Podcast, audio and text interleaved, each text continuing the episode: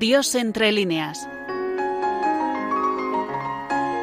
Dirigido por Antonio Barnés y conducido por Marcos Bolán.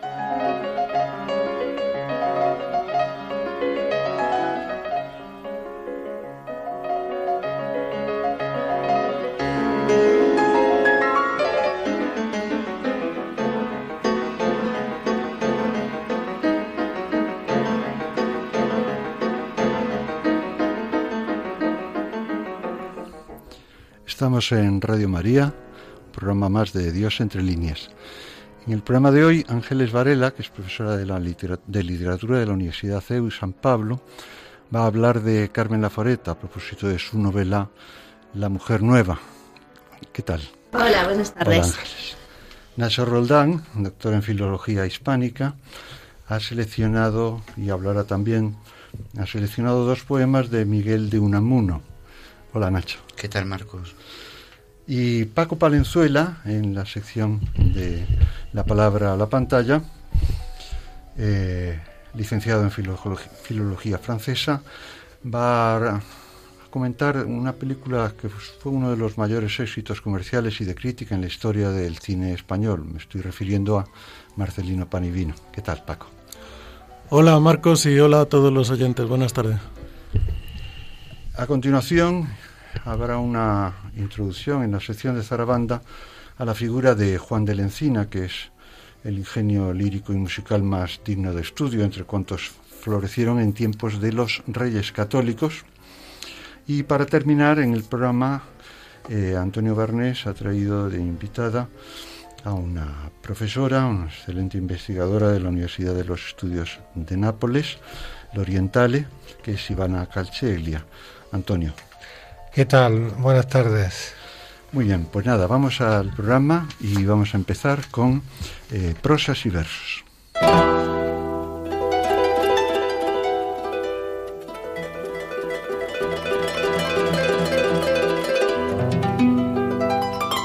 Prosas y versos.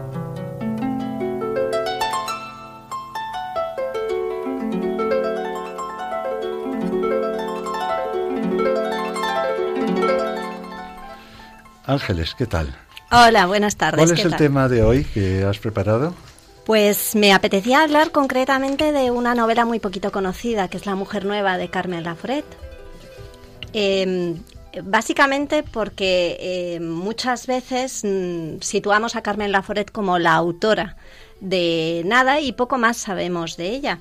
Eh, realmente es una autora que no se puede decir que sea una autora católica ni mucho menos. ¿eh? Como digo, de hecho su novela más destacada es esta que recibió el premio Nadal en 1944, el reconocimiento de la Real Academia unos añitos después con el premio Fastenrath pero eh, es una novela que se ha convertido en la más significativa de la autora y que sin duda eh, expresa ese existencialismo, no digamos de signo ateo, porque no es una negación de la existencia de Dios, pero sí es un existencialismo agnóstico. ¿no? En, la novela no comparece en ningún momento, desde luego, de una manera eh, que, que sea clara Dios en nada pero es que en realidad em, estamos hablando de una autora que refleja un hecho autobiográfico, una situación, un, existencialismo que es autobiográfico, aunque los acontecimientos que relate su literatura no sean acontecimientos biográficos, sí lo es de posicionamiento vital.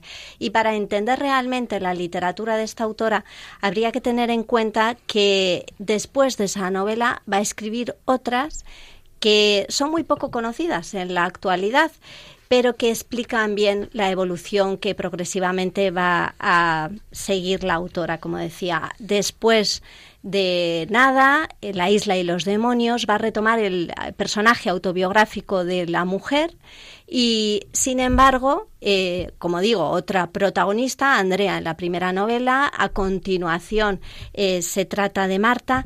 Los escenarios, la situación existencial se repite en una novela que retrocede biográficamente a los años de la adolescencia. Y después, culminando esa trilogía de facto y dando solución a la ambigüedad con la que finalizaba Nada, tenemos La Mujer Nueva. De manera que esa novela de 1955 culmina un proceso de búsqueda con un encuentro, con un encuentro que es el encuentro con Dios, dándole una solución dentro del existencialismo, pero existencialismo personalista. Es una mujer más eh, madura, la que ha escrito La Mujer Nueva, es eh, una novela, como decía, de 1955 y por lo tanto eh, estamos hablando de mm, una mujer que ha tenido una trayectoria vital que la ha aproximado ya a Dios. Em, como decía, cuando se escribía nada, cuando se publicó la novela, estamos hablando de un contexto en el que autores como Damaso Alonso o como eh, Vicente Alessandre han, estaban eh, situando la literatura en torno a una poesía arraigada, una poesía desarraigada, y esa incomparecencia de lo divino en nada situaba dentro de un sector más progresista a Carmen Laforet. Sin embargo, como podemos seguir en el epistolario, entre otras cosas, el recientemente publicado de Carmen Laforet con Elena Fortún, del que después nos hablará la profesora Ivana, vemos cómo eh, Carmen Laforet ha encontrado la gracia, ¿no? Y eso es en parte lo que va a relatar la novela. Em, la novela, La Mujer Nueva, está estructurada por su autora en tres partes. Una primera parte en la que nos encontramos nuevamente un protagonismo femenino y un relato muy acorde con lo que nos encontrábamos en las anteriores novelas. ¿no? La protagonista Paulina es una mujer casada, pero una mujer que es infiel a su marido, que vive al margen de toda moralidad, que no tiene interés en, su propia familia y que de hecho, eh, por reacción a la familia de la que procede, es contraria al, al, catolicismo. Después hay una segunda parte en la novela de apenas un par de mm, capítulos en que se produce ese encuentro con la gracia y lo hace mientras está viajando de manera significativa en el tren hacia Madrid, ¿no? retomándonos ese elemento con el que de hecho finalizaba nada.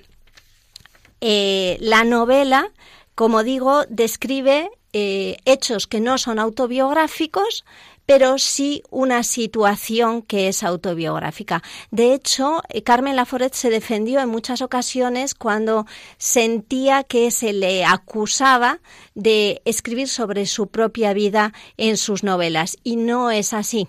Ella misma nos lo cuenta en una grabación en la que hablaba de cómo escribía sus novelas y que es un documento eh, muy poco conocido. Pocas veces hemos oído la voz de Carmen Laforet, así que yo creo que es interesante volver a oírlo en esta ocasión.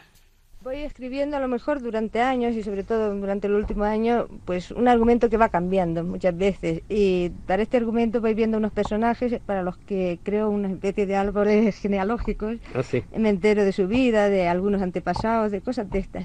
Pero antepasados que, luego no, van a aparecer no, no, en absoluto. No, ves para yo vivir la vida de estos personajes como si fuera mi vida misma. Por eso yo creo que dicen que son autobiográficas mis novelas, porque Así puedo referirme a cualquier cosa. Creo que lo hacen otros autores también, no solo yo.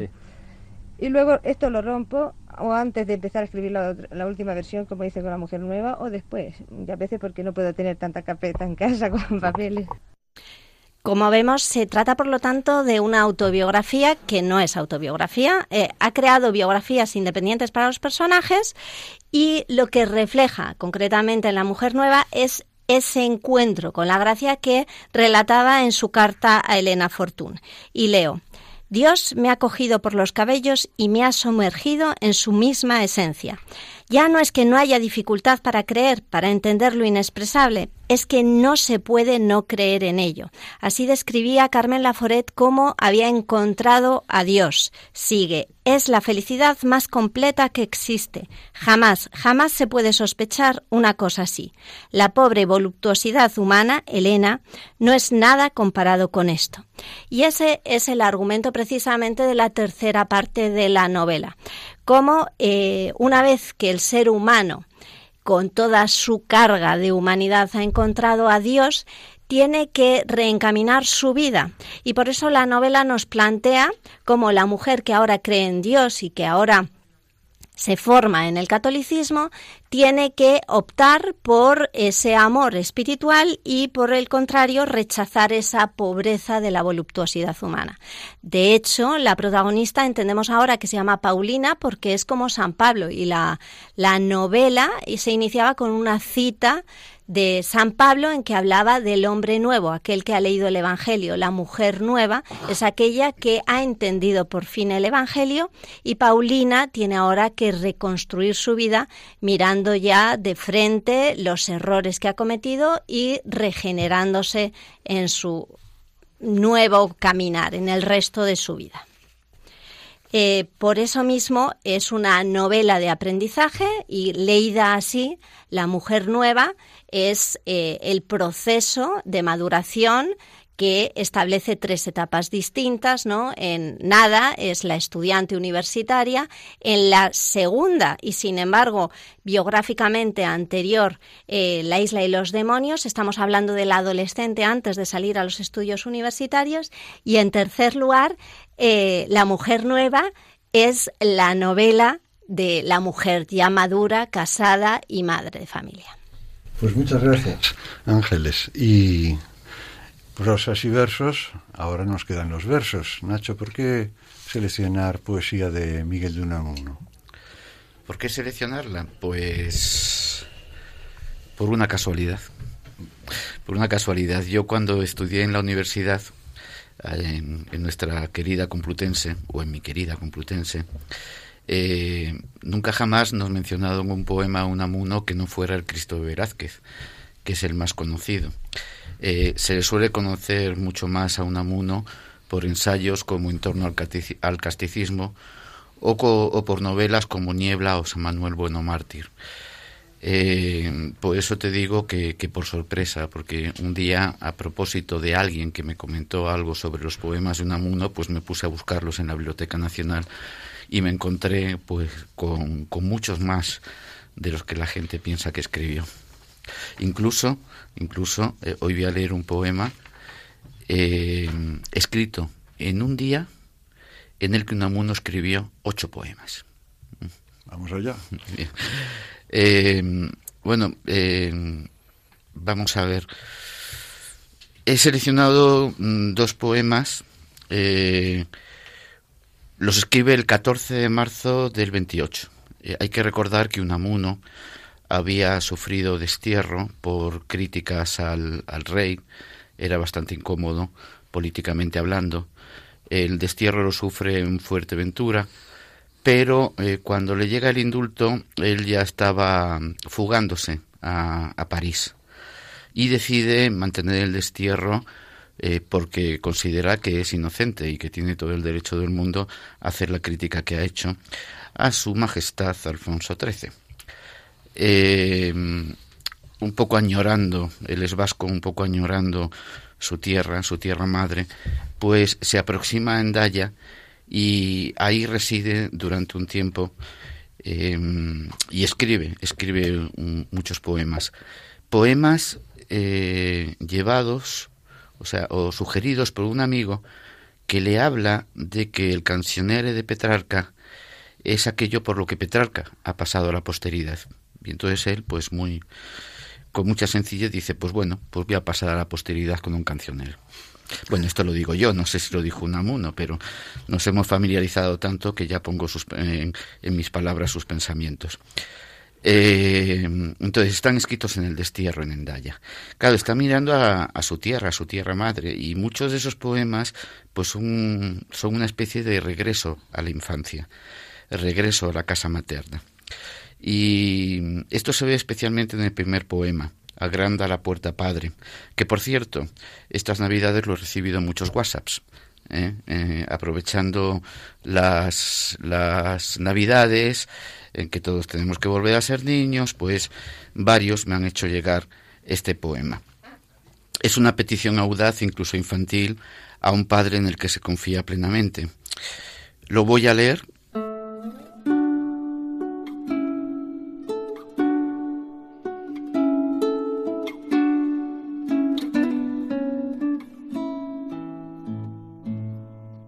Agranda la puerta, Padre, porque no puedo pasar La hiciste para los niños, yo he crecido a mi pesar.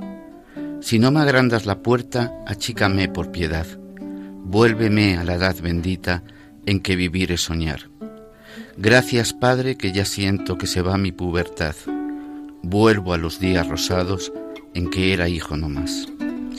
El poema sigue con unos versos un poco misteriosos y como todavía no he desentrañado su significado, pues no los leo. Y pasamos al siguiente poema. El siguiente poema es Ay que es estrecho el sendero. ¿Por qué lo he escogido? Pues porque en el anterior poema Unamuno habla de la puerta, de la puerta para entrar en la eternidad.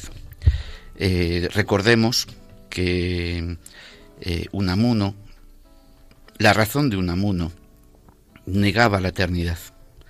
Eh, es curioso cómo precisamente cuando Unamuno retrocede a, su infancia o, toma esa actitud de niño, eh, parece como recuperar la fe que aprendió en la casa materna.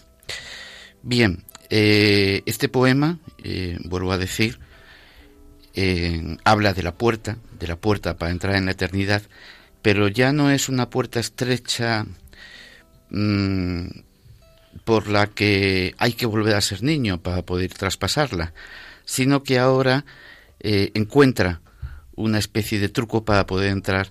Primero lo voy a leer y después lo comentamos.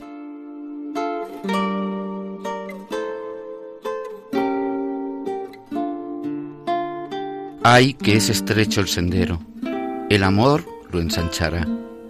Al fondo está como puerta, puerta de la eternidad, la llaga que con su lanza, ay, qué primor de crueldad, abriera un soldado ciego disciplina enseña más, en el pecho moribundo de la encarnada verdad.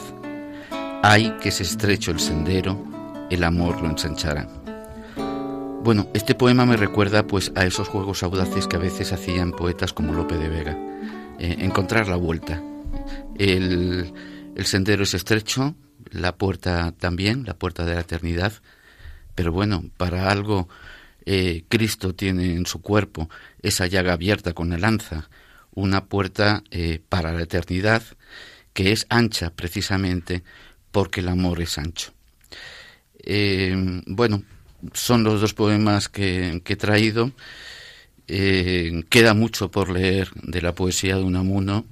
Yo mismo estoy todavía en las primeras páginas y espero dentro de algunos meses pues traer más poemas, más comentarios y haber profundizado un poco más en este gran autor, que insisto, no es solamente, ni mucho menos, el Unamuno, eh, filósofo, pensador, algo agnóstico, sino que es un, es un Unamuno más afectivo, más vital y sobre todo en verso.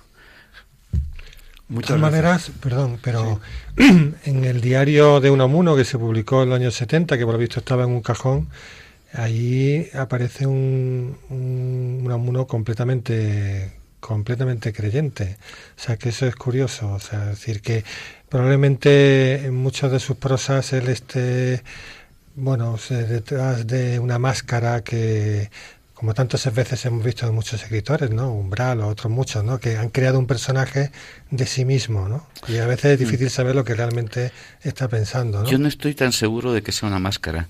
Yo pienso que son dos unamunos. Uno que utiliza la razón y otro que utiliza el corazón.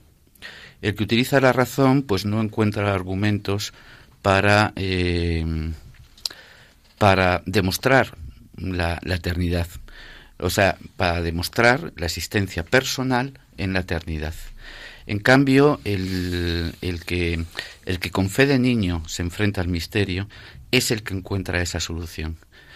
Es como si, como si Unamuno quisiese, quisiera volver a esa fe de la infancia. Por eso hablo tanto de, por eso he hablado antes tanto de la madre.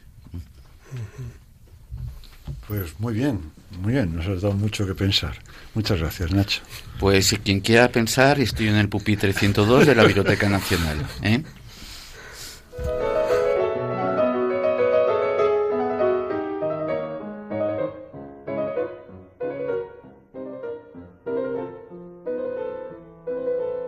De la palabra a la pantalla.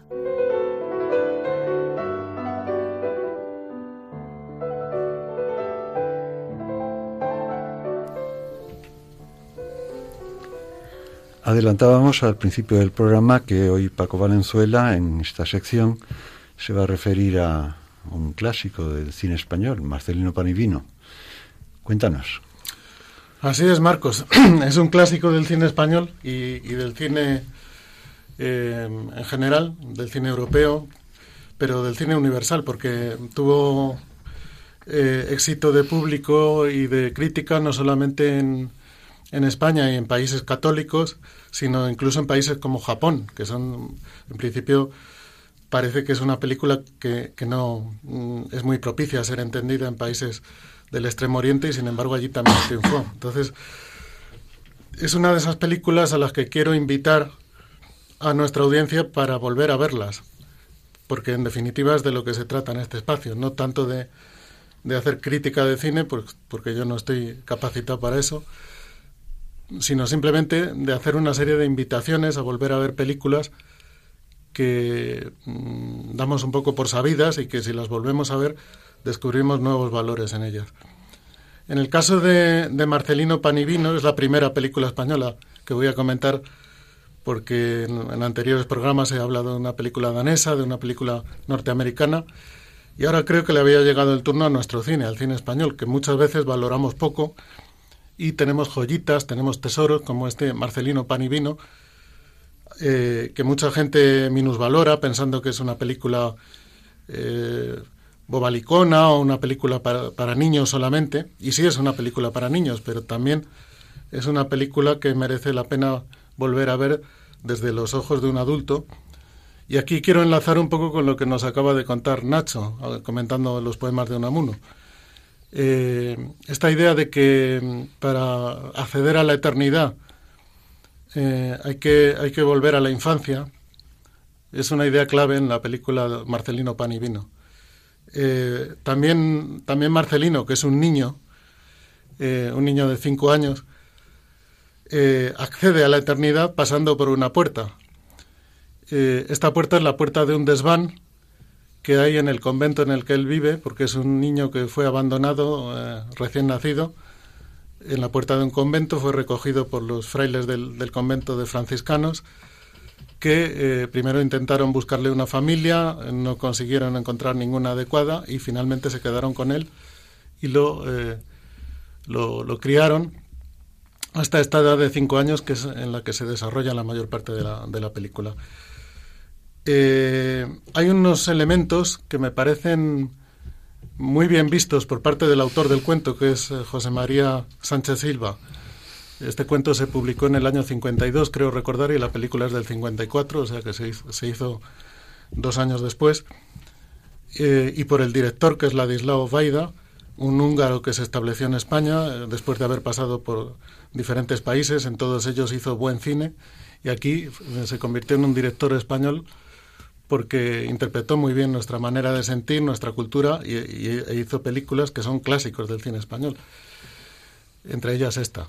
Eh, entonces, eh, decía que hay dos elementos que creo que están muy bien vistos por los creadores de, la película, que son eh, elementos fundamentales en el imaginario infantil.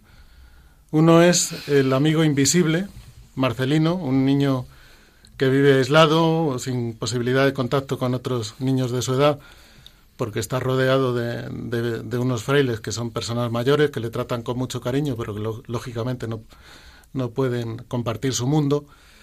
Eh, en un momento dado de la película, que es un momento clave, encuentra a una, a una mujer que mm, pasa por allí con su familia y es ayudada por, por los frailes del convento porque han tenido una avería en el carro en el que van eh, entonces esta, esta mujer le habla de un hijo suyo que es de la misma edad que él y él eh, se entusiasma con la idea de un niño que es como él y con el que puede compartir sus juegos, sus fantasías, su mundo. Ese niño se llama Manuel y lo convierte en su amigo invisible. A partir de ese momento eh, establece diálogos con él, comparte muchas, muchas experiencias con él. Y luego hay otro elemento también básico del imaginario infantil, que es el, cuarto prohibido. El cuarto prohibido eh, es una experiencia que, muchos hemos vivido en la infancia, que consiste en que hay, un cuarto en la casa, generalmente es En las casas antiguas donde había desvanes, pues solía ser el desván o el sótano. En las casas de ahora, que no son tan grandes, pues siempre hay un cuarto en el que eh, la familia almacena los trastos viejos eh, y al niño se le dice que no entre ahí, pues a lo mejor simplemente para que no se ensucie, porque hay, mucho polvo y o puede haber eh, cosas que, objetos cortantes que le, que le hagan hacerse una herida, en fin, por cualquier razón los padres prohíben al niño el acceso a ese cuarto y desde ese momento el niño eh, se siente tremendamente atraído por penetrar en ese espacio prohibido.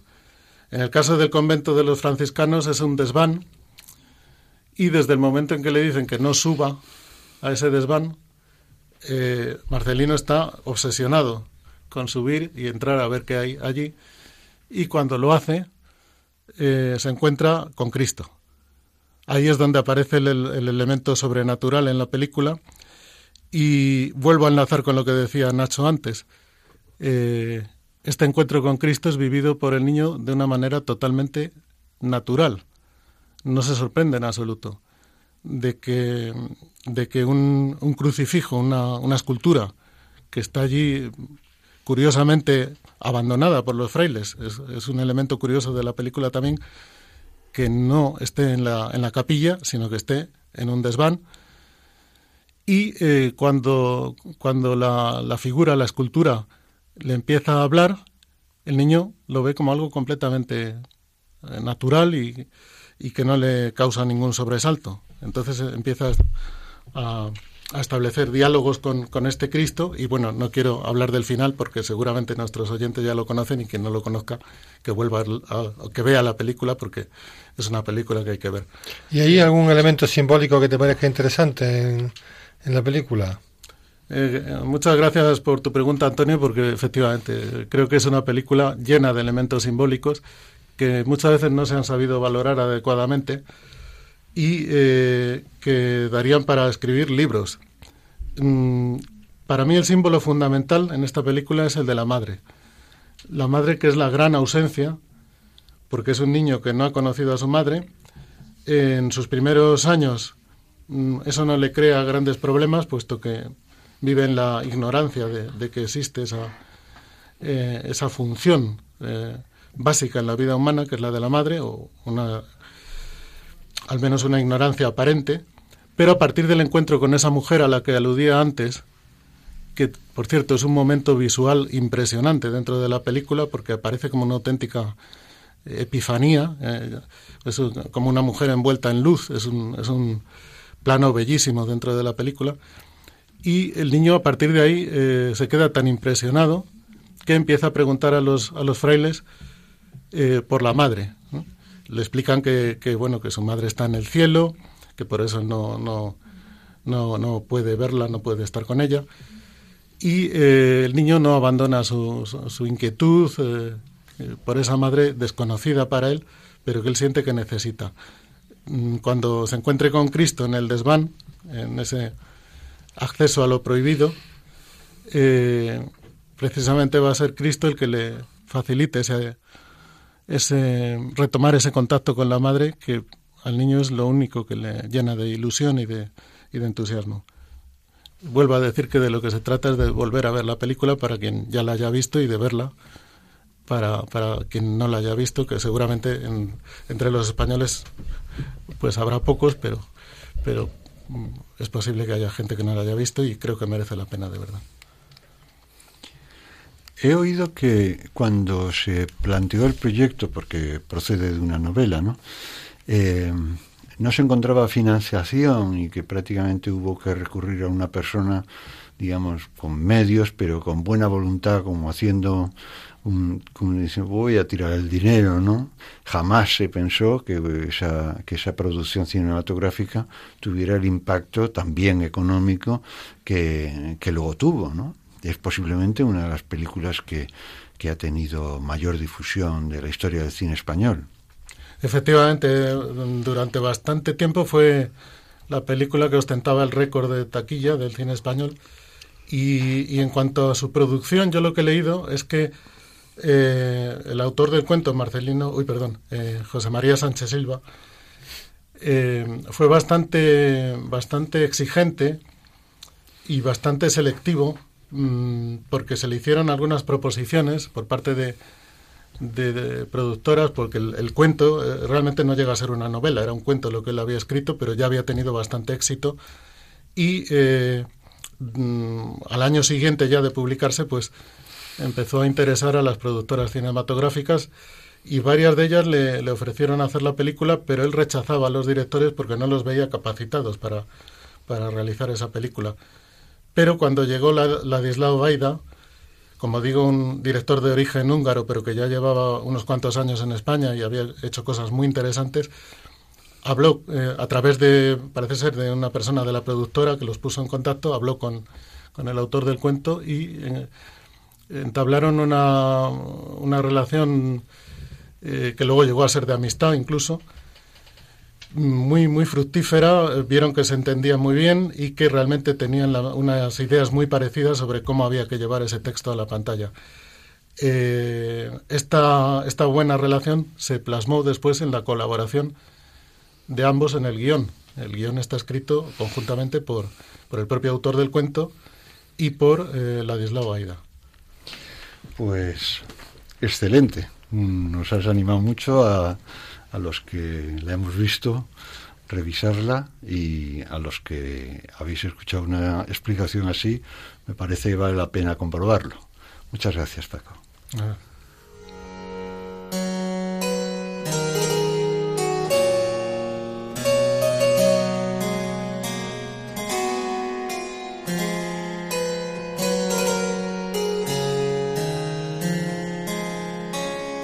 Zarabanda.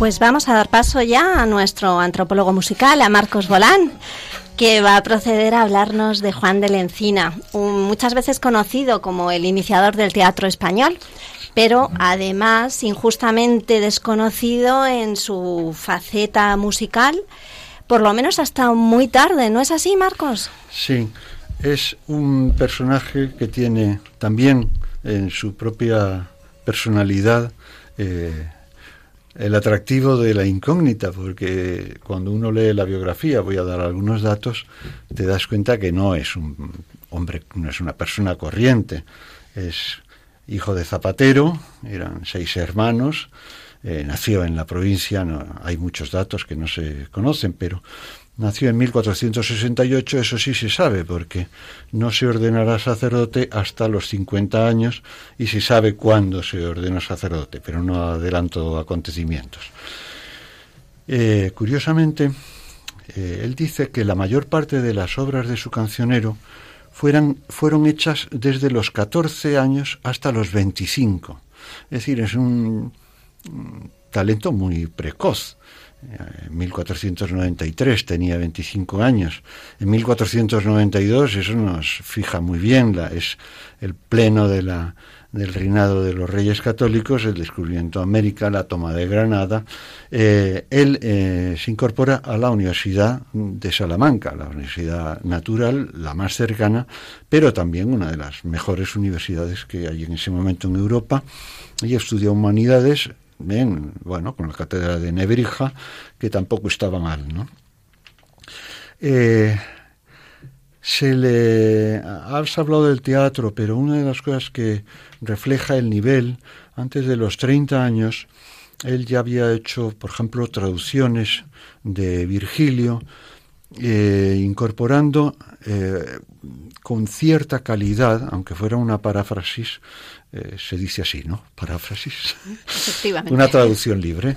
Mm, introduciendo un metro castellano, es decir, dándole un, carácter, ese carácter con el que él se ha familiarizado en un momento de la Universidad de Salamanca, que es de una gran seguridad en la lengua castellana. Bien, eh, hasta ese momento muchas de las interpretaciones pues estaban eran interpretaciones de prosa. Seguimos. Eh, después de terminar sus estudios, está durante un tiempo, probablemente ya como músico, esto es importante señalar, no es habitual. Es más, es rarísimo que se dé en una misma figura esas dos características, que sea una persona con una, una capacidad literaria flexible, profunda y amplia y sea un músico de los pies a la cabeza. Y eso se daba en, Juan de la Encina. Pues posiblemente como músico entra eh, al servicio del duque de Alba. Es en 1497 que escribe una obra que es mm, importante, se llama La tragedia trovada, eh, en honor de la, bueno, del, con el acontecimiento de la muerte del príncipe Juan. Y es un año también importante, a pesar de que para él supongo que sería una gran contradicción que sea rechazado, parece que sin mucha, sin mucha razón, como cantor de la Catedral de Salamanca. Eso no le hace un amargado porque tres años después le vemos en Roma, entonces estaba el Papa reinante, era Alejandro VI. En 1503 sigue en Roma, está ya Julio II, y en 1510, es decir, diez años después, a través de un nombramiento que había tenido en Roma, él no, digo que tenía solo órdenes menores, pero supongo que sus contactos en Roma le permitirían algún tipo de nombramiento y eh, lo hace en la Catedral de Málaga, donde también es rechazado, pero tiene oportunidad de, asistir a un concilio provincial. Quiere decir que por lo menos si no tenía eh, mucho que valer por su propia por su propia persona, sí por las personas que le, que le eh, apadrinaban y de ahí vuelve a Roma, donde está todavía, hay una referencia muy importante, en 1513, y hasta 1516, pues esos 16 años prácticamente son romanos. Él escribe ahí muchísimo, escribe obras de teatro, se afianza en su en lo que le caracteriza, que es un equilibrio extraordinario entre una formación intelectual muy clásica, no olvidemos, estamos en el Renacimiento, y aunque la música que se llama del Renacimiento eh, coexiste con un fenómeno artístico, no es estrictamente un, se le puede calificar a la música del Renacimiento como un género que esté retomando algo del pasado. La música era música no solo actual, sino una música muy adelantada a su tiempo, como en general parece que lo ha sido en los grandes momentos de la música, que ha sido quizá solo superado por la poesía. Vuelve a España, vuelve a Valladolid eh, y está de, de canónigo en León hasta 1521. Si está de canónico es porque en 1519, a los 50 años, después de una conversión, como no sé si como la de Carmen Laforet, me temo que Juan de la Encina venía más de lejos, a pesar de todo lo que he dicho, eh, se ordena y eh, viaja a Jerusalén, donde dice la primera misa en el monte Sion, he leído en internet que era en el monte Sinaí, pero yo he estado en el monte Sinaí y el monte Sion, como supongo que sabréis, es Jerusalén, eh, bastante distante. Y alrededor de 1530 muere. Bien, esto es por situar un hombre que se ha familiarizado, no solo se ha relacionado con, en un momento en Roma se reunía allí pues la florinata del mundo del arte, de la literatura, de la pintura, de la escultura, etcétera, etcétera, sino también personas que también le protegían y que le dieron oportunidad, entre otras cosas, como has dicho antes, para hacer eh, obras de teatro, obras de teatro que al principio, cuando era joven, él intervenía como actor y eran, pues, como público familiar. Muchas de esas, eh, de esas obras de teatro eran pues para una cena, para una celebración, etcétera, etcétera. Poeta, traductor, autor dramático, actor, director de escena y sobre todo compositor. Compositor que no es un arte menor. Eh, efectivamente, en aquella época no gozaba de mucho prestigio. Yo tengo una frase de Juan de Valdés que dice, de las canciones me satisfacen pocas, porque muchas veo no sé qué decir bajo y plebeyo y no nada conforme a lo que pertenece a la canción. Bien, no sé qué canciones escuchaba Juan de Valdés, pero da la impresión de que lo consideraba un género bastante de segundo nivel. Pero en aquella época uno de los, de los eh, géneros musicales que se incorporan con mucha fuerza, porque eran muy populares, Juan de la Encina es un músico popular eso de la música clásica y la música músico popular. ¿Y por qué? Porque le gustaba a la gente, le gustaba al pueblo, no tenías por qué tener una especie de formación especial para escuchar su música, era la música que le gustaba a la gente. Y tiene una altura extraordinaria, porque tiene una característica, y es que como es muy buen escritor, respeta muy bien el texto, el texto está muy bien acomodado, la música y el texto son inseparables. El género al que me refería es el villancico, que nosotros lo conocemos como un género mm, navideño, pero el género del villancico eh, es un género que aunque a veces pecaba excesivamente metafísico y cortesano, las mejores muestras de este género lírico que es su momento, es el siglo, finales del siglo XV y principios del XVI, conservan la ingenuidad y la frescura de la canción popular. Es decir, el lenguaje es el lenguaje llano y ese lenguaje, pero un lenguaje pulido, un lenguaje culto. Todo esto ha sido desconocido hasta que se descubre a finales del siglo XIX en la Biblioteca Nacional lo que se llamará el cancionero de Palacio o de Barbieri, de Francisco Asenjo Barbieri, que es el que lo publicó, lo transcribió, un trabajo verdaderamente ímprobo, y publicó en 1890, es decir, hace 120 años. Hasta ese momento prácticamente, salvo el libro de viajes de, y alguna cosita de Juan de la Encina, no se sabía que hubiera escrito de esas 500 canciones, que es el cancionero real, el cancionero de palacio, el cancionero que encarga los reyes para que esté en la corte y que y que recoge lo mejor de la música de ese momento, de esas eh, casi 500 obras, casi 70 son de Juan de la Encina. El siguiente autor tiene 18 y casi todas no están señaladas, son anónimas y muy posiblemente Juan de la Encina no solo tuviera 70, sino a lo mejor tuviera 170 fácilmente porque es un hombre muy prolífico y con un nivel muy alto. Eh, música profana. Ah, ni a él, ni a muchos, ni a mí, nos gusta eh, encasillar ciertos géneros.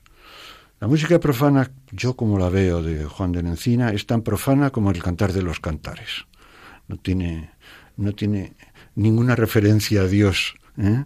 pero aquello resuma por todos lados, no olvidemos que es palabra de Dios, de un sentido profundísimo de cuál es la relación entre el alma y, Dios, que es una relación de amor. Y Juan de la Encina es extraordinariamente profundo con esa, con esa, es encantador su forma de escribir. Voy a leer un texto que además es tremendamente actual. Es algunos versos de una obra suya que se llama Contra los que dicen mal de las mujeres. Quien dice mal de mujeres, haya tal suerte e ventura que en dolores e tristura se conviertan sus placeres. Todo el mundo le desame, de nadie sea querido, no se nombre, ni se llame, sino infame y más que infame, ni jamás sea creído. Bien, pues esta es la forma de escribir. Él al final de su vida quería pasar estas cosas que eran en, esa forma menor, ese, ese, pues, siete sílabas, ocho sílabas, que parecía que era un arte como como demasiado poco académico, pero tiene una eficacia y tiene un dominio extraordinario. Mm, yo creo que nos da tiempo para escuchar, porque es una muestra muy breve de ese género que he dicho, es un villancico. El, texto es más largo. El villancico, que es a cuatro voces, eh, la forma de ya hablaremos de lo que es la polifonía, pero la forma de tratar la polifonía en Juan de la Encina es muy especial. Es casi diría, es mm, no diría que es única, pero es muy muy personal. El título del villancico es eh, pues que tú reina del cielo y eh, sin ninguna duda está referido a la Santísima Virgen. eh, la estructura de los villancicos tienen un verso que se repite, un pareado que se va repitiendo a lo largo de la estrofa. En la versión que, vamos a oír eh, no está completa, toda la, porque es una, es una poesía muy larga, pero eh, leo lo que, lo que vamos a escuchar en música. También para señalar algo del, del lenguaje de la época, que no, yo creo que no es muy distinto. Pues que tú, reina del cielo, tanto vales, da remedio a nuestros males leído así suena verdaderamente pintoresco. Yo recuerdo algún compositor, grandísimo compositor, decía, si quieren, eh, eh, era el letrista de West Story, decía, si quieren mm, sacarme los colores de vergüenza, léanme una, una letra de mis canciones. Es que esto no es para leer, quizás sea para leer, es para cantar. Tú que reinas con el rey de aquel reino celestial, tú, lumbre de nuestra ley, luz del linaje humanal, pues para quitar el mal tanto vales, da remedio a nuestros males. Tu Virgen que mereciste ser madre de tal Señor, tú que cuando le pariste, le pariste sin dolor, pues con nuestro Salvador tanto vales, da remedio a nuestros males.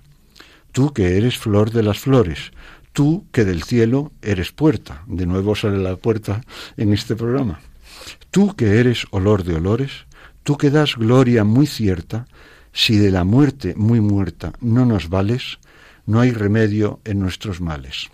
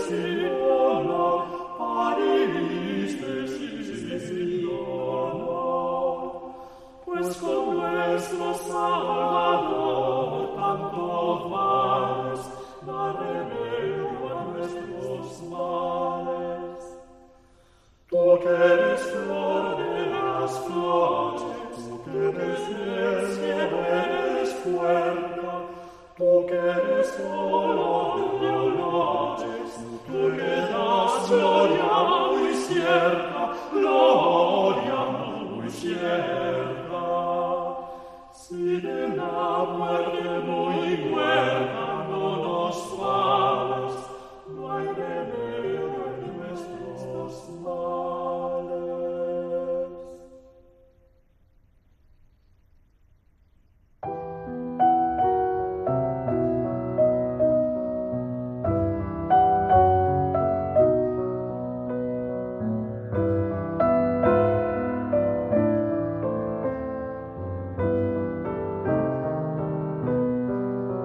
La entrevista de hoy.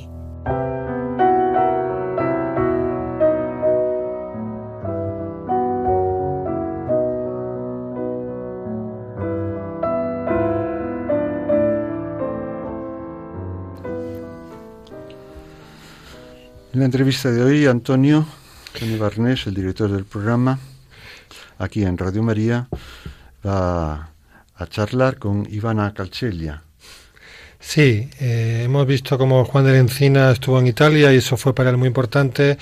Efectivamente, eh, Italia para la cultura española, particularmente el Renacimiento, ha sido decisiva. Y de Italia hoy precisamente eh, viene eh, la profesora Ivana Calcella de la Universidad L'Orientale eh, de Nápoles. Ella es estudiosa de la literatura española. Hay en Italia muchos hispanistas, muchos grandes hispanistas. Y ella nos va a hablar de, de Elena Fortún, de quien habló en un congreso, el segundo Congreso Internacional de Autores en Busca de Autor en septiembre pasado eh, que habló de, con, gran, con gran competencia del proceso de, su conversión. Ivana, buenas tardes. Eh, ¿Quién era Elena Fortún? Hola, buenas tardes. Bueno, eh, Elena Fortún en realidad no es el verdadero nombre de la autora porque se llamaba Encarnación Aragoneses.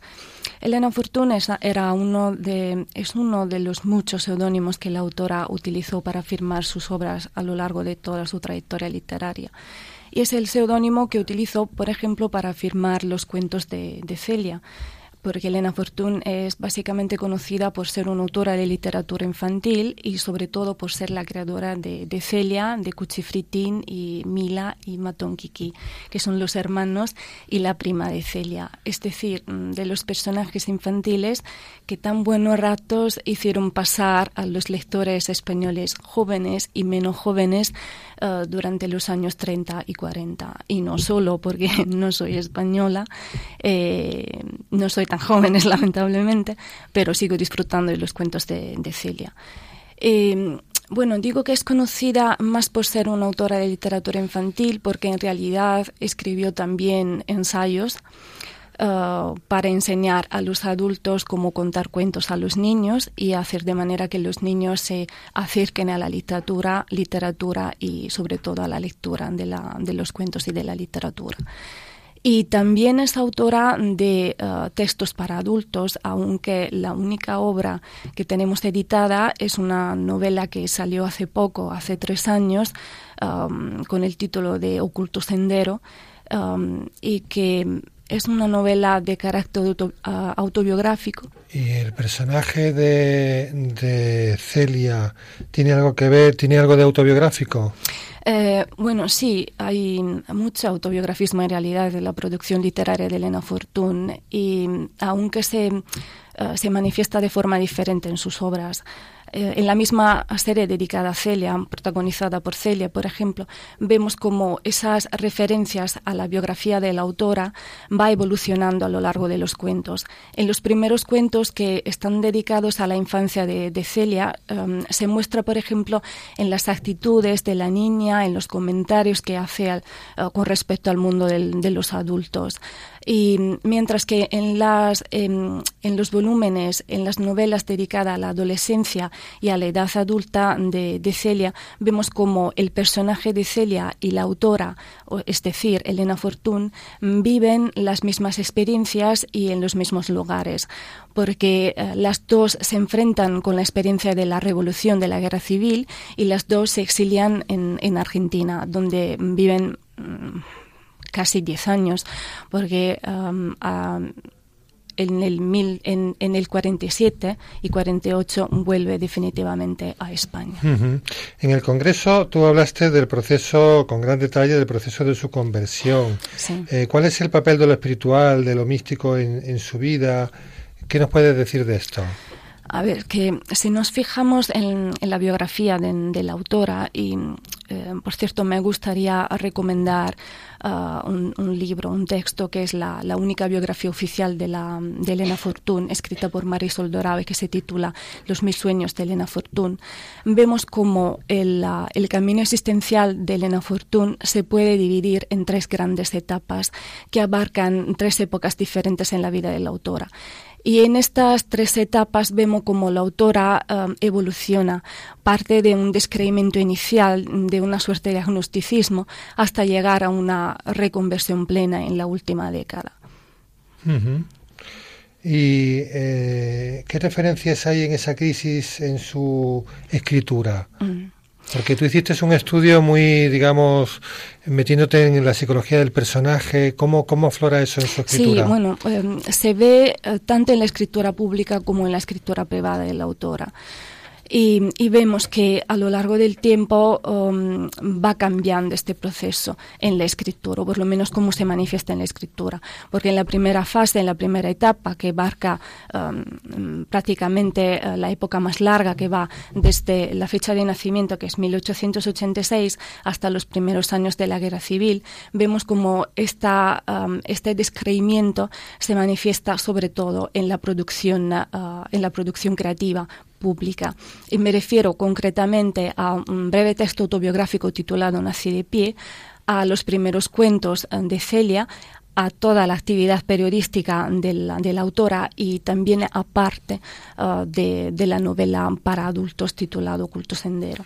Mientras que la segunda y la tercera etapa, que se refieren al periodo del exilio y de la vuelta a España, cuando la autora se enfrenta con esa profunda crisis mística uh, y vuelve a la iglesia de sus padres, como, como dice en una carta a Mercedes Hernández en el 49, vemos cómo um, esa crisis se manifiesta de forma uh, interiorizada, um, casi meditada y sobre todo en la escritura privada, especialmente en la correspondencia que la autora mantuvo con muchas amigas e intelectuales del tiempo como Inés Field, Mercedes Hernández, um, Matilde Eras o una jovencísima Esther Tusquets y sobre todo con Carmen Laforet.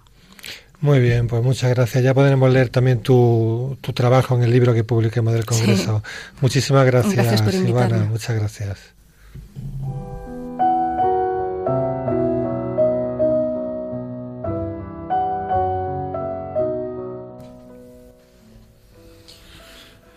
Pues esto ha sido el programa Dios entre líneas en Radio María.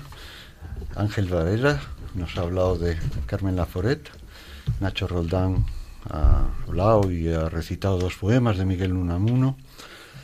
Eh, Paco Valenzuela ha hablado de, la película Marcelino Panivino. Después ha habido una referencia y una escucha de la obra de Juan de Lencina. Y por último, Antonio Arnes ha charlado con Ivana Calchella sobre la producción literaria de Elena Fortuna. Muchas gracias a todos y hasta el próximo programa. Hasta el próximo programa.